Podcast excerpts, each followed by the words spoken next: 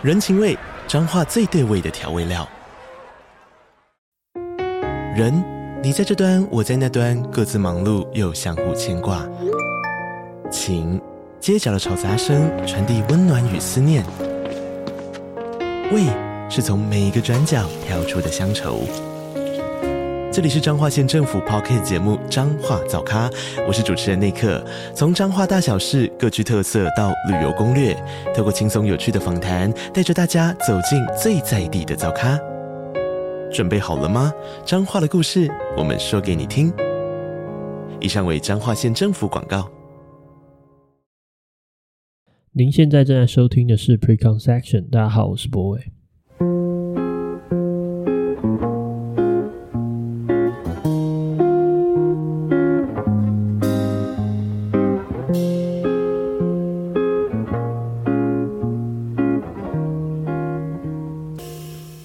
收听今天的节目。好，嗯，其实，哎、我我好像没有真正的说我的节目什么时候会上线，但是我觉得大家应该有一个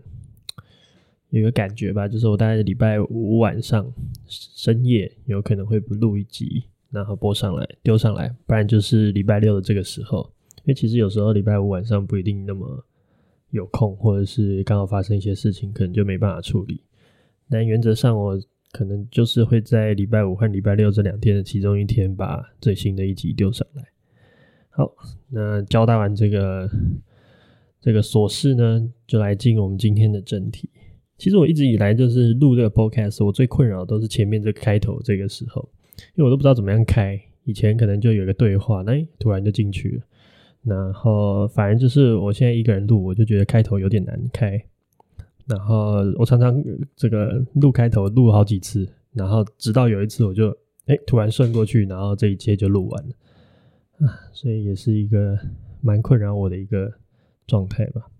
好，你看现在讲这么多，就好像一切就合理，可以继续往下走。对，好，这周我觉得有一件事情我想跟大家讨论，或者是分享我的观点。然后这件事情其实在我心里已经反复推敲好多次、好多年了。然后这这个礼拜是。呃，我们去看那个那个什么美术馆，那个那叫什么黄黄土黄土水的那个光，哎，那这个台北教育大学的那个旁边那个美术馆里面的那个黄土水的光，其实是这个美术馆离我们家蛮近的，就是大概走路大概五分钟到十分钟就会到的位置。但因为就是离家里很近，所以反而就是有一种啊，随时都可以去的那种感觉。然后你反而就不会去，我觉得这件事情蛮蛮有趣的，就是离你太家离你家太近的东西，你就觉得你知道取之容易，所以就不太放在心上，或是没有那个急迫感吧。所以一直拖到最近，我才去看了这个黄土水这个光的这个展。它其实是一个关于呃台湾早期知识分子对呃应该说画家或者是知识分子的一些行为。我要下一个蛮酷的标，就是台湾的这个启蒙运动吧，对，然后试着就是透过蒋渭水啊，或者是呃这些时代的人，然后他们想要他们的艺术创作以及他们可能在意的一些理念，嗯，然后整个展的过程之中，其实我没有很清楚的，嗯，应该说如果我的理解没有错的话，它并没有一个很主轴的一个论述脉络在。怎么样才是这个时代的，就是台湾的这个现代化应该要怎么样跟这个世界呃连接？而是很多不同的艺术家试着用他们的方式去诠释他们认为认知中的这个台湾社会应该要往哪哪个方向走的一个过程。然后，当然早期的呃状况跟现在很不同嘛，就是有非常多待启蒙的状况，就是很多。呃，台湾民众当时的教育水准也没有非常高，所以其实有花了很多时间去做，就等于是有一种知识分子在跟底层人民沟通的那种感觉。对，然后其中我觉得最有趣的点就是我，我看应该说我看到最有感受，为什么会想要做今天这一集，就是呃，它里面有提到一段，就是那个安斯特托勒托尔托勒尔，就是那个德国的那个剧作家，他有一段。Quote 他的话，他说：“没有梦想的人，没有生存之力，便没有生存之力。”然后就我就突然想到，就是我之前一直想要，这这就是这应该说突然想到这一个对我来说很重要的一个世界观。就我不知道大家会不会有一种感觉，就是有些事情，应该说在你的人生里面，你应该会发现有一些事情对你来说特别崇高，就是或者说他很有理想，然后或是特别值得追求。我觉得在在我的人生里面比较接近这种时刻的状态，大概有两个吧。就是第一，哎、有有两三个。第一个就是呃三一八的时候，那个时候我大三还大四，有点忘了。反正就是那个时候，因为我们学校我念社会科学的嘛，那然后我们其实蛮多，我们学校蛮多教授都很支持我们去参加这个学运的这个运动。所以其实交大那个时候，我们科系上面还甚至还有发布一个呃公文嘛，反正就是老师有让学生知道一件事情，就是如果你今天翘课去参加这个学运，呃学那个系里面这边是支持的，就是不会不会记你旷课，然后也不会影响你的学习成绩，就尽管去吧。然后我们系上也蛮多老师是会去在街头去做分享或是讲课的。所以那个时候的情绪跟气氛，就是就是完全在三一八学运那个时候的感觉。那时候其实有一种很强烈的情绪，就觉得自己在做参与一件比自己还大的事情。呃，大家不知道，嗯，不知道年轻的朋友有没有理解三一八发生的事情？但是简略的讲一下，就是那时候有一个服贸条款，那国民党呃为多数党的这个立法院要通过，那它就延伸到一种呃。觉得在保护台湾，或者是这个通过这个东西之后，台湾的主权就会某定程度上的受到呃中共的影响。然后更多的事情是，它好像是一个保护台湾民主的一个行为。所以冲进立法院也好，或者是在街头，呃，很多人入睡在这个青岛东路上这件事情，它好像成为一个很巨大的能量集体，然后试着去捍卫、保护我们认知中合理的民主的状态，嗯，那个时候其实，我觉得那是我第一次感受到一种我人在参加一个比我更更巨大的，我我被包覆在一个更巨大的价值观里面，然后这个价值观是周围的所有人，包含我刚才前面讲我们的系上的教授这些，呃，至少我认知中相对，你知道。呃，有权力睿智的人们都支持的一些事，那包含当然也包含周围的同学，或者到场之后，你跟不同的学校的朋友交流的那种感觉，你会感觉大家好像在共同的创造一种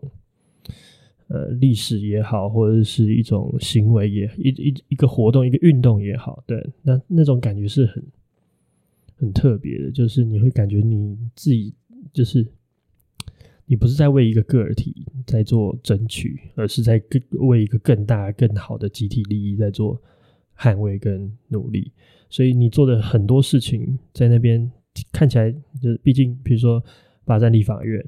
呃也好，或者是后面还有呃有人冲进行政院这件事情也好，它都成为一种嗯、一种正义的样子，就是它成成为一种合理的样子。然后在众众人的肯认之下，你的所有的行为变成是一种大家会支持的状态。然后第二个如此让我有印象深刻的时刻，大概就是呃同婚通过的时候吧。同婚通过其实前后发生也蛮多事的，包含呃我那时候有参加这个同婚，那个时候他们有要去做公投，然后我有帮忙做一些公投上的。这个集资专案的一些呃处理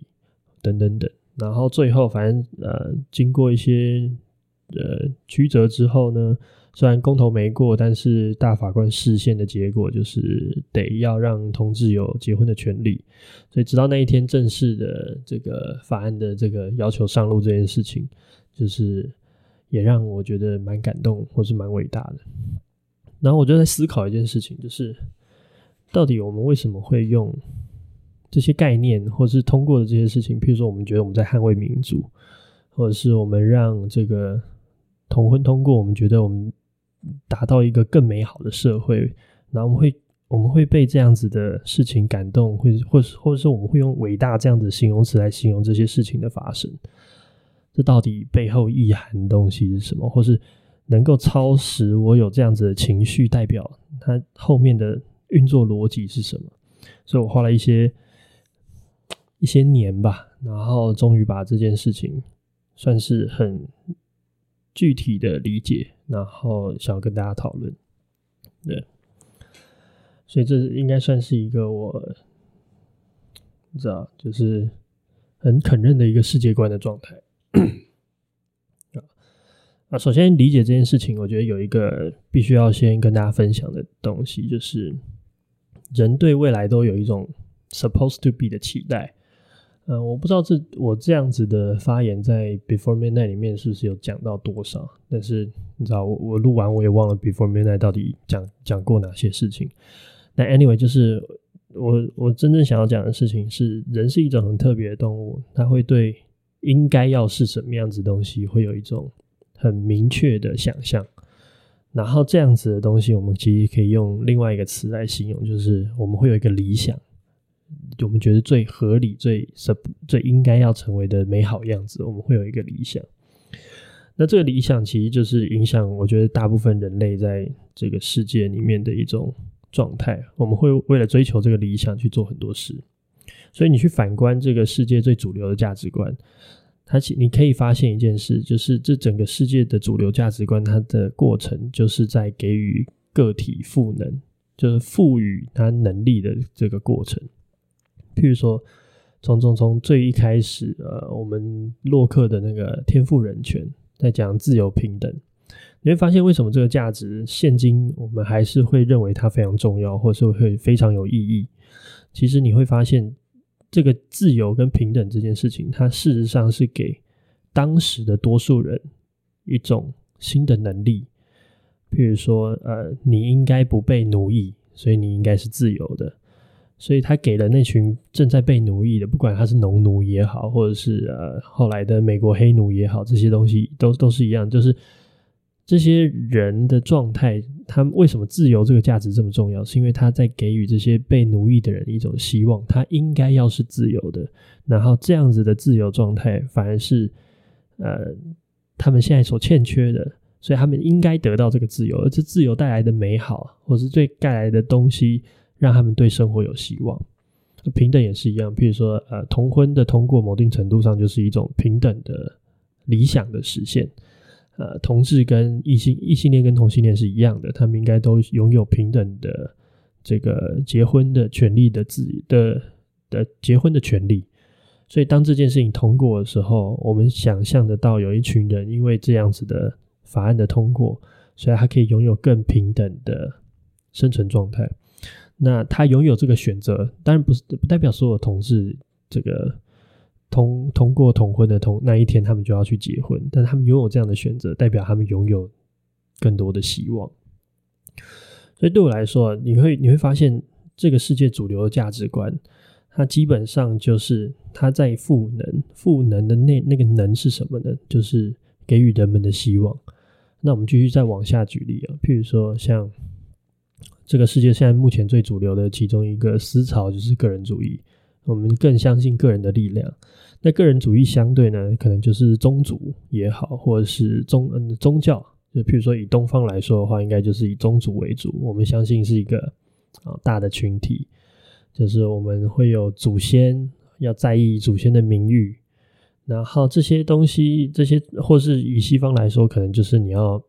荣耀神，或是你要为这个。这个教这个教教教会贡献，或对为这个宗教去做贡献，所以它一定程度上宗族或是宗教这个体制，它在捆绑个体的一些选择，所以它变得不自由。所以其实当个人主义兴起，或是我们现在比较崇尚的这个主个人主义，为什么它成为一个世界最相对主流的一个价值观的存在？原因就是因为它其实是给每一个个体，它有自我选择的权利。然后这个自我选择带来的最美好的东西，就是我有希望，就我可以不用因为我爸是呃农农呃农民，我我接下来就要当农民；我爸是铁匠，我接下来就得当铁匠。我可以去做个个人的选择，呃，所以所以你会发现，所有这个世界上有意义的，或是广为人们所接受的价值观，通常都是这个价值观会给予过去没有这样子呃没有这样子呃状态的人们一种新的希望。比如说，为什么民主还是会比这个独裁制度强？因为民主它事实上宣告的事情是，每一个活在这个国家的个体，他都有有举权利来选择这他的明天要往哪个方向走。虽然他有一系列的投票制度啊，多数决的制度，有些少数的个体的选择会被蒙蔽，但是就算如此，你知道。你只要继续去做你的政治运动，或者是宣扬你的所说的一些东西的内核，你就会发现，啊，有一天也许这个世界可以透过四年换一次总统，或是几年的这样子的选举制度，慢慢的走向你所相信的世界的状况。所以你还是拥有希望的。所以我这这刚才所有的举例，我想要讲的事情是，我的认知中，整个人类的历史发展。所有的价值观的涌现啊，不管是呃解放黑奴也好，或是马丁路德那呃那个什么呃新教革命也好，等等等这些这些历史重大的事件，它其实最大的本质，除了他去想象一个人们应该怎么样才是理想的生活的这个前提之外，他提供一个新的想象，理想的生活应该是人们是自由是平等的。那理理想的生活是人们的这个社会应该是民主的。这些想象最大的后面加持的东西是什么？是我们认为拥有这样子价值观里的人们活得会更有希望。好，所以对我来说，这这件事情是一个很重要的结论。就所有这个普世的价值观，或是。能够大行其道价值观，它一定程度上都在不同的领域赋予某一群人或多或少的希望的感，有希望的感觉。所以对我来说，人类的历史啊，你就可以想象成它是一个一段赋予个体赋能，呃，赋予个体希望的历史。我们从最早期的君主制度一直走到现在，我们每一个个体拥有的希望、拥有的选择越来越多。那这件事情就会被越多的人欢迎，对，毕竟人类社会还是由人组成的，所以你让越多人感受到他的明天是有希望的话，你所捍卫的这个价值，在人类世界的这个价值观的这个，如果你可以想象一个金字塔的话，它的位阶会是越高的。所以，呃，为什么环保重要？那除了不伤害地球之外，或者是我们认为这个。我们对环境有一个义务关系之外，我觉得它一定程度上也保留了一种对未来更有希望的想象。它不是一个悲观，不是越来越糟的状况，它是一个有可能更好的前提。所以我觉得是呃，刚才讲这些，就是想要试图论证一件事情，或试图说明一件事情，就是对人类重要的价值观，其实都跟你能够赋予相信这个价值观的人们有多少希望有关系。嗯好，这是第一个很大的前提，就是大家可以，呃，我觉得大家可以去想一下，呃，那些让你感动的瞬间，或是那种你觉得被号召的瞬间，或是那种你觉得无与伦比，这这个这个太对的瞬间，那背后所想要讨论的那个价值观，是不是是不是给你希望？那接下来就是希望为什么重要？那我觉得这边就引沙特的一句话，他说：“希望是行动的内核。”之前跟郑义军前部长访谈的时候，其实有讲到这一段，就是希望本身就是我们行动的目的。那我们身为一个动物，其实我们我觉得某定程度上，你可以想象，我们就是要一直动，一直做很多事情。如果你不动，你就是一滩死水，或者是你就是一个。你的身心灵状态就陷入一种死水的状况，所以其实，在这样子的前提之下，你可以发现一件事，就是我们人类对希望的需求，其实比我们想象中的非常高非常多。我们只要拥有希望，其实我们可以忍受很多很多不同的事情。譬如说以我来说的话，我觉得认知到这件事情对我来说最大的。你可以说最大的对我行为的改变是这样，就是我我我其实可以接受很多心情上的起落，我可以接受我现在的情绪状况糟糕，或是我可以接受我进入一个很巨大的 depress，就是我这些事情，我觉得对我来说都可以接受。然后我可以理解世事的不顺，或者我可以体验到伤心到一种极致的状况。但有一个东西我会非常注意，或是非常小心，就是好像是一条我我会就是一旦有超过这件事情，我会拉警报那种感觉。就是我无时无刻我都要让我自己觉得我自己是有希望的。然后这种。无时无刻我都要让，因为我知道，如果我此时此刻感受到绝望的话，我可能就没有办法从那种最难过的低谷再回到正常值，或者是我没有办法好好的面对接下来遇到的不顺利或者是不愉快。所以，我甚至能，我甚至会做到什么程度？就是我甚至会用欺骗自己的方式，我都要觉得。或是骗别人或骗自己，我我觉得都不重要。重点是我就是要让我觉得我还有希望。那我觉得这件事情是，呃，可能乍听之下有点吊诡，就是为什么要说谎，或者是为什么要骗人？但是我我的理解是这样子：是呃，有希望比真实或是正确这件事情更重要。就他其实揭露了一个很赤裸的现实，就是我们不一定需要正确，然后甚至是在某些时刻拥有希望这件事情，或是让我觉得明天可能会更好这件事情，比此时此刻的我做一件更重要的正确的事情更为重要。正确可能不是一直在呃我们可能理解中的那种。政治正确，而是做一个更更合理的决定重要。对，应该是这样讲吧。对，所以这就是之前我们之前我跟郑丽君讨论过，我觉得最最最让我有感受的点，就是政治的本质，它并不是在做绝对正确的事情，就是做正确的事情，并不是政治要做的事情。而是要做一件让多数人觉得明天有希望的事情，这才是政治要做的事情。所以这个时候，我相信有一些理性的朋友就坐不住了，就是觉得啊，这就是民粹，或者这是礼盲。对，但我觉得大家先别急，先先听我说说看。就第一件事情是这样，就是我可以理解大家会对这样子事情的反感，就是好像变成是另外一种。为了有希望，然后就屈服于民意，然后不去做最正正呃正确合理的决定。但我觉得大家可以想一件事情，第一件事情就是，我觉得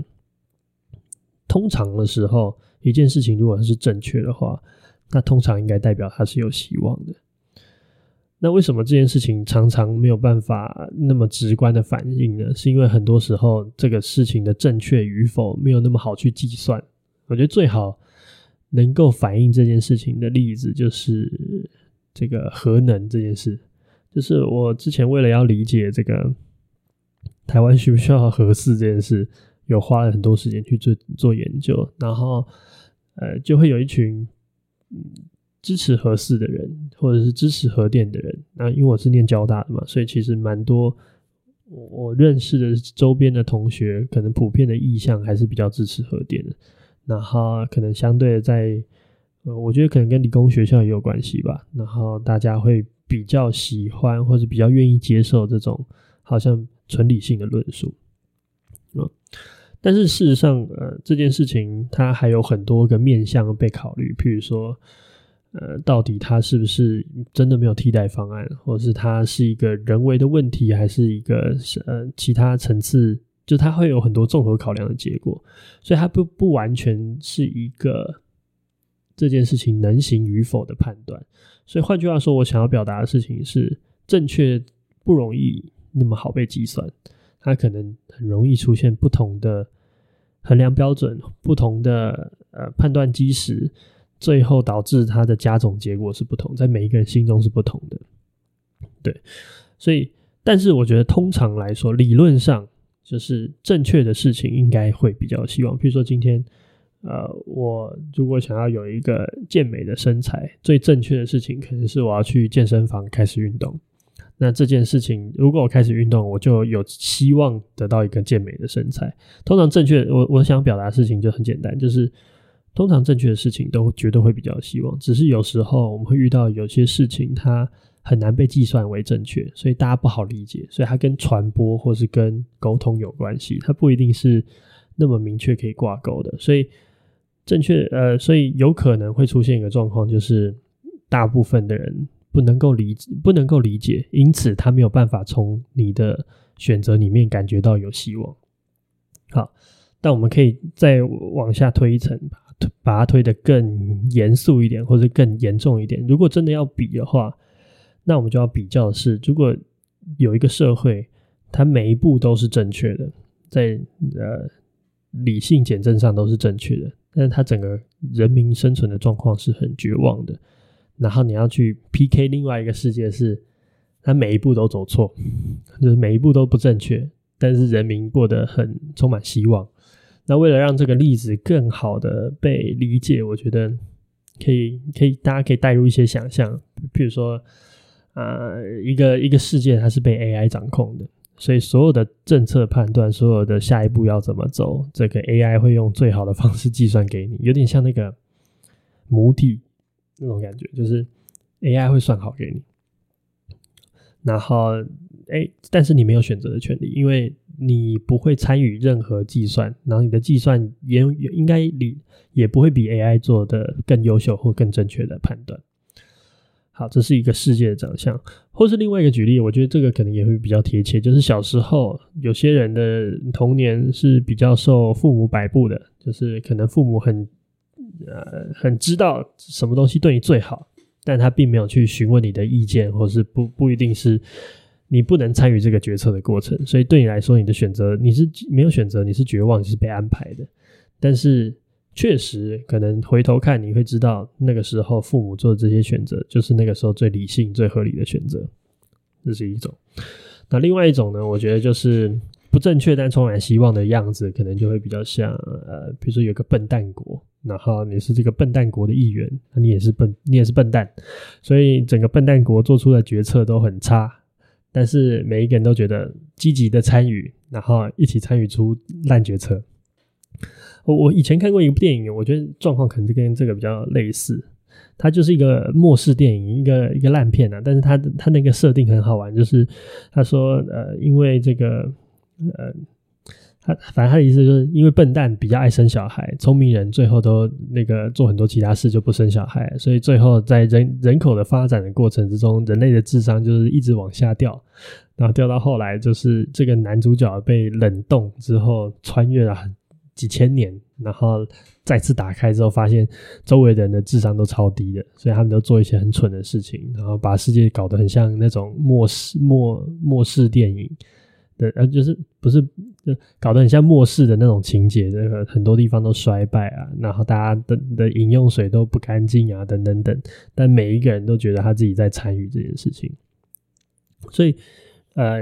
这两个世界的状态，就是要让大家能够去想象这两者之间的比较应该长什么样子，或是哪一个世界对你来说会比较愿意生存。我觉得大家可以。我我知道这是一个相对极端的例子，好像呃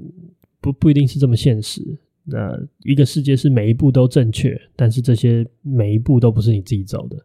那另外一步是你每一步都会踏错，但是这一步每一步都是你自己踏的。对，我觉得描述再深一点，就会变成是可能在这个正确但绝望的世界里面，你会面对一些命令，然后这些命令。可能对你是有冲有伤害的，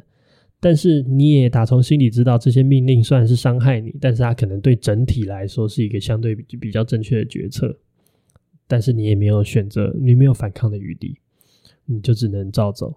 那另外一个世界就是所有决策都傻傻到不行，蠢到不行，然后可能导致一些额外的问题或是灾难也好，但是每一步。都是那一群，就包含你在内的那一群人，觉得哇，这这部太棒了。那哪一个世界，或是如果你今天要被传传送到任意一个世界，你会比较愿意待在哪一个世界里面？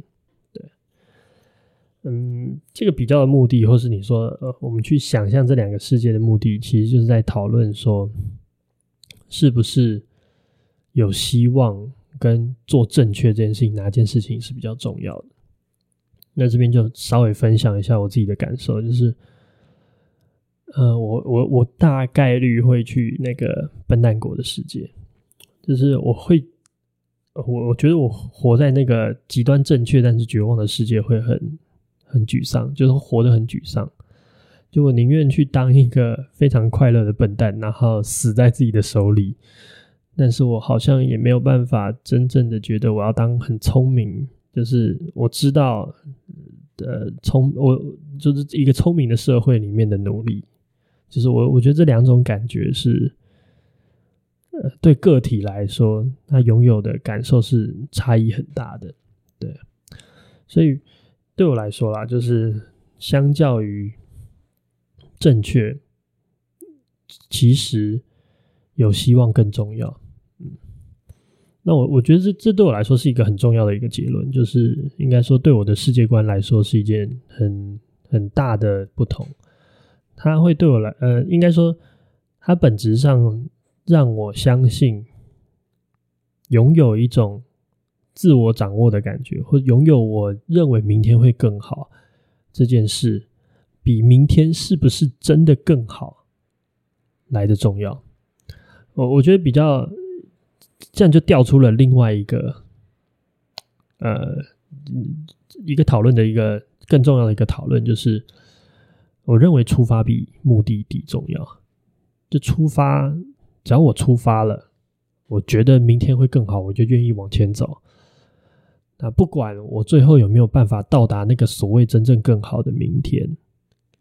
但是我觉得我在往前走，我自我觉得明天有希望这件事情会让我每天过得更更开心或更美好。对，嗯，我我觉得这这件事情是怎么讲，就是。我我我小时候有有很喜欢一首歌，就是那个时候林宥嘉刚从这个星光大道这个毕业，就是他拿到冠军嘛，然后他他就出了一张专辑，然后那张专辑里面有一首歌，呃，是我那时候觉得最最好听的歌，就是我最喜欢的歌，就是有一首歌叫《残酷月光》，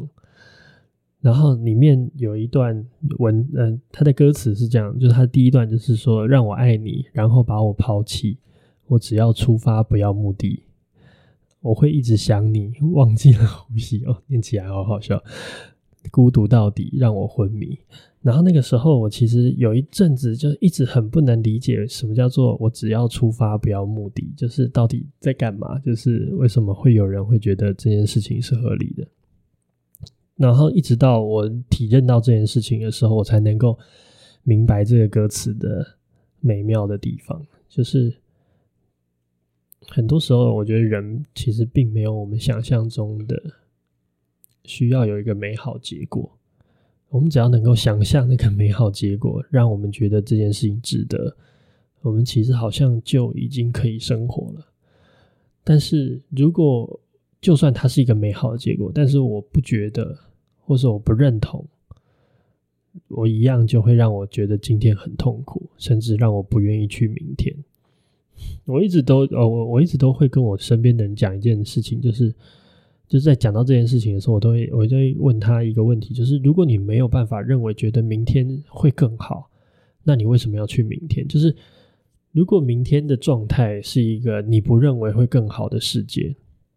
那你在此时此刻会产生多大的绝望，或多大的不想活的那种念头？我我觉得这这个是一个深刻的问题，就它事实上本质上可能真正在讨论的事情是，如果我们愿意去做那种最困难的抽丝剥茧，去做最追根究底的追问，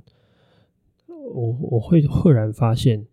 让我觉得值得出发这件事情，比这件事情会不会到达更为重要。我觉得人生中其实也蛮多这样子的例子，比如说像林宥嘉这段歌词，他可能更多的想要表达的是一种，当爱情就是我甚至不需要奢求你爱我回，就是你回你爱我回来，只要我愿意爱你，这件事情就成立。他他的歌词是让我爱你，然后把我抛弃。对，谁会为了一谁谁要一段感情是的结果是抛弃？但他真正想要讲的事情，或是真正让我觉得这这整这这首歌美好的点，就是当你到一种程度之后，你会发现，其实你不需要不需要美好结果，你不需要 happy ending，你只要需你只要相信会是个 happy ending 就好。所以结果从来都不是最重要的。因为其实很多时候，我们做一件事情也不一定会看到结果。譬如说，呃，比如说讲郑南榕好了，就是他这么捍卫台湾的言论自由，但他不一定能够看到台湾言论自由的开花结果的样子。但是他真的没看到嘛？就是他可能在心里已经看得很清楚了，所以他才愿意做这样子自焚的一个决定。嗯，所以我觉得这件事情就是。当你能够相信一件事情是对的，或者相信你一件事情是更好的，那个带来的那个你愿意为之奉献的那种希望希望感，会是更强的。然后，当你相信到一个程度之后，它好像它实现的样子，你就已经可以可以碰到了，你就可以你就可以已经你就已经看到在你眼前了，它就像真实一般存在。所以最后，它到底有没有这事实上的存在，已经变得没有那么重要了。嗯，所以讲到这边，我觉得最大的、最大回到我的人生感悟的一个结论的状态，比较像是说，其实我们只需要一个动力，或是需要一个引擎，让我们往前走。那往前走会走到哪？其实这件事情不是我们能控制的，因为世事难料嘛。哪一天你可能不小心出门，就遇到你你的啊，我的意思说出 出门被车撞，那你的人生就结束。好了，我的人生就结束。那这这一切到底会不会如实的发生？其实其实不是我们能够控制的，但是我们总是需要一个出发的理由，因为出发的理由，我们才愿意。让我们的人生有事干，然后有东西正在运行，有东西正在发生或即将发生，你才会睡前有一个期盼，或是你对下半年有一个盼头，你知道有件事情也许会发生，然后如果发生对你来说很美妙，所以整件事情最后对我来说就会有一个感受，就是我觉得最美好的人生啊，它的状况会是长这样子，就是。他在任何一个抵达之后，他会马上出发。就是你去享受那个抵达的美好是短暂的，甚至是你得到之后就得到一种空虚，因为你可能很快的就习惯这一切，或是很快的就你知道，就是当你得到之后，你可能就没有那么渴望它了。对，所以美好的人生对我来说，它的状况像抵达之后，它就会马上出发。所以他应该永远都在奔赴某一个地方的路上，这才是我觉得最美好的状况。就永远有一件事情让你觉得充满希望，你好想去。然后一旦你到达之后，马上出现下一件事情，让你觉得哇，下一个美好，下一个你好想去的地方就在眼前。然后你旋即拎上你的包，然后你就出发。但你当然可以享受片刻抵达的歇息跟美好，但是。最最，我觉得最令人兴奋的人生，不就是这样吗？就是永远都有一件下一件事情有趣，然后你愿意追寻，然后你愿意付出努力，然后抵达之后就再冒出一个有趣的事情，然后你又愿意奔波往下一下一趟路程出发。我觉得这就是美好人生的感受吧，就是无时无刻你都觉得明天会比今天更好，你正在变好。那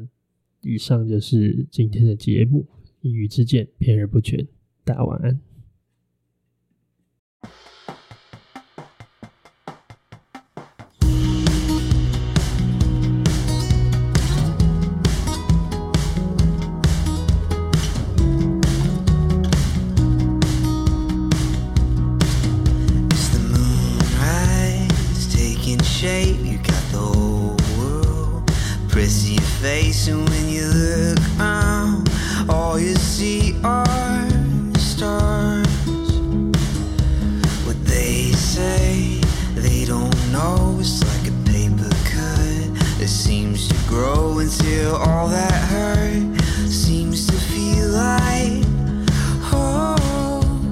down on your knees.